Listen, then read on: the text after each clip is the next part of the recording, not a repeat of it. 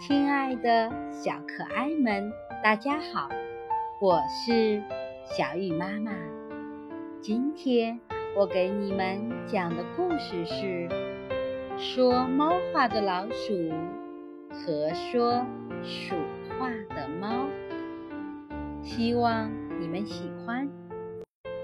从前有一只小老鼠和一只小猫。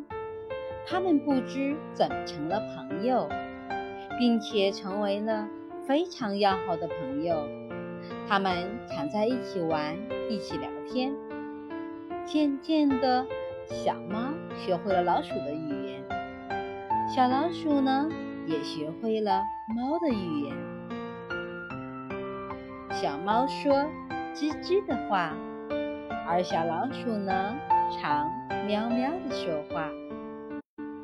就是说，猫说老鼠的语言，小老鼠呢说猫的语言。他们谈得挺热乎，也挺投机的。有一天，小老鼠在家里看电视，小老鼠的爷爷坐在摇椅上看当天电视里的节目，很精彩。小老鼠看得得意起来。他突然用猫的语言说：“哇，太棒了！”老鼠的爷爷猛然从摇椅上蹦起来，一下子掉在了地上，吓得直哼哼。鼠爸鼠妈连忙从厨房里冲出来，问是怎么回事。鼠爷爷惊慌地说。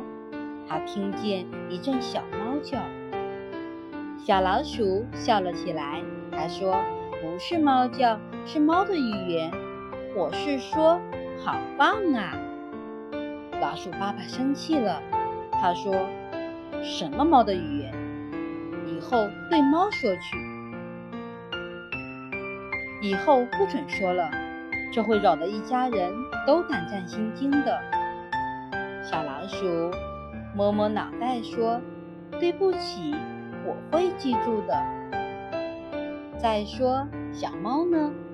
那天在家里做算术题，它的爸爸正在厨房里熬鱼片粥。小猫做着做着高兴起来，它用老鼠的语言说：“不难，不难，一点都不难。”突然。他见爸爸手里拿着个饭勺子，从厨房里冲出来，头钻到桌子底下，把头也磕破了。小猫说：“爸爸，你发现什么了？”爸爸说：“我听见一只老鼠在吱吱吱吱吱吱的叫。”小猫笑了，说：“这不是老鼠叫，是老鼠的语言。我是说。”不难，不难，一点都不难。这时，猫爸爸见厨房里飘来一股焦粥的味道，他赶忙冲过去关了煤气。他回来对小猫说：“让老鼠的语言见鬼去吧！我再也不想在家里听到这种老鼠的语言了。”小猫不好意思地说：“对不起，我知道了。”以后，只有当小猫和小老鼠在一起的时候，它们才会用对方的语言交谈。在家里，它们再也不敢使用对方的语言了。好了，今天的故事就讲到这里，明天见。